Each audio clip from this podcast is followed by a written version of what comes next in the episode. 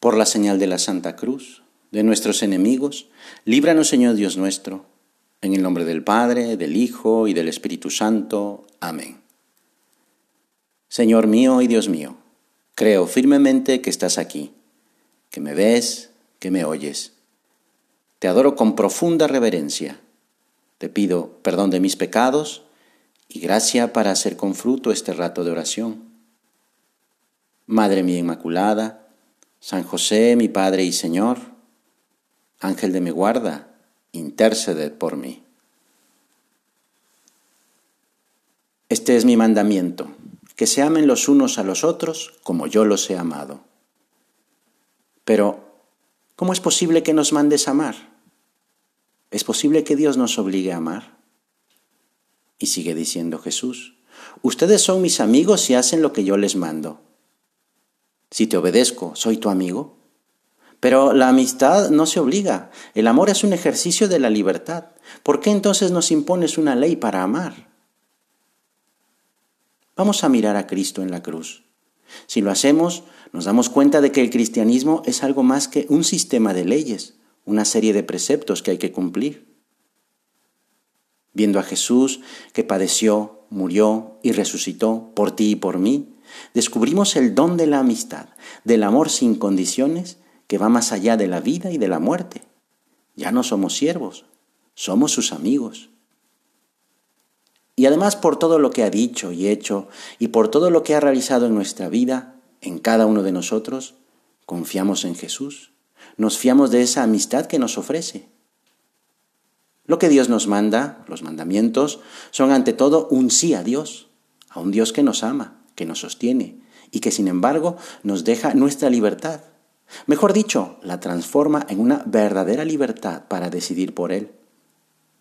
Entonces, los mandamientos son un sí, un sí a la familia, un sí a la vida, un sí a la fidelidad y al amor responsable, un sí a la justicia, que es caridad, un sí a la verdad, un sí al respeto al prójimo. Gracias a que libremente aceptamos ese ofrecimiento que Dios nos hace de su amistad, vivimos con Él y por Él ese sí a lo largo de toda nuestra vida. Porque el amor no es un sentimiento, amar es un acto de la voluntad reforzado por los hábitos y la gracia de Dios que se van desarrollando por nuestras acciones. Los sentimientos van y vienen, los hábitos son lo que perduran. Enamorarse o estar enamorado, eso sí es un sentimiento. Por eso la intensidad en el enamoramiento no es garantía de duración. Pero dejar de estar enamorados no significa dejar de amar. Esto sucede, por ejemplo, en el matrimonio. El estar enamorados mueve a las personas a formar un matrimonio, una donación mutua de sus personas, con una promesa de fidelidad para toda la vida. El amor mueve a esas personas a cumplir esa promesa. La emoción inicial del estar enamorado puede acabarse, de hecho sucede, para dejar paso a la felicidad del amor, el amor en el tiempo, eso es la fidelidad. Pero corremos el riesgo, el peligroso riesgo de basar nuestra relación con Dios y con las personas en el sentimiento o en la utilidad. El ser útil a los demás es algo que cansa. Es verdad que uno se siente humanamente realizado de saber hacer cosas, y para que me acepten, para que me quieran, tengo que ser exitoso, tengo que hacer todo bien, rápido y a la primera, sin equivocarme. Y la experiencia nos dice que eso no siempre resulta. Nos educamos para el éxito y no para el fracaso, que por probabilidad nos sucede más veces.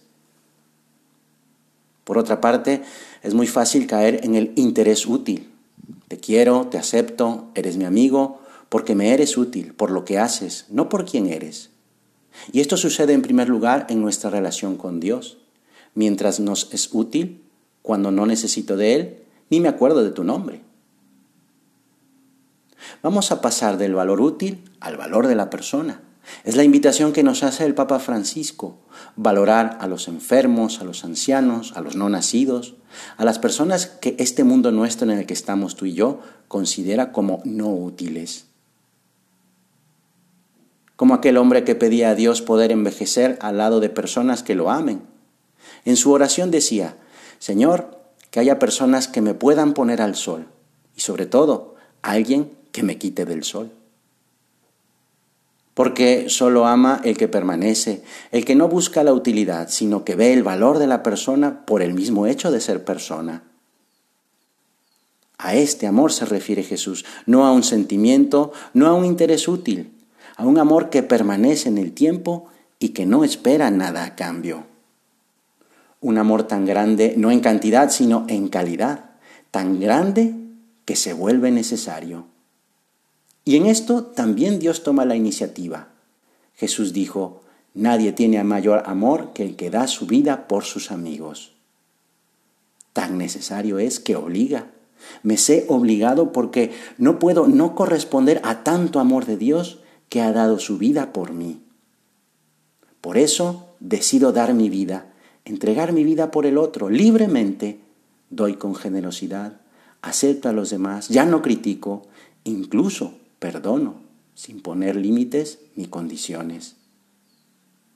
Lo mejor de todo es que todo esto es posible. Es cuestión de que lo intente con la ayuda de Dios y de su Madre, nuestra Madre. Te doy gracias, Dios mío, por los buenos propósitos, afectos e inspiraciones que me has comunicado en esta meditación. Te pido ayuda para ponerlos por obra. Madre mía Inmaculada, San José, mi Padre y Señor, Ángel de mi guarda, interceded por mí.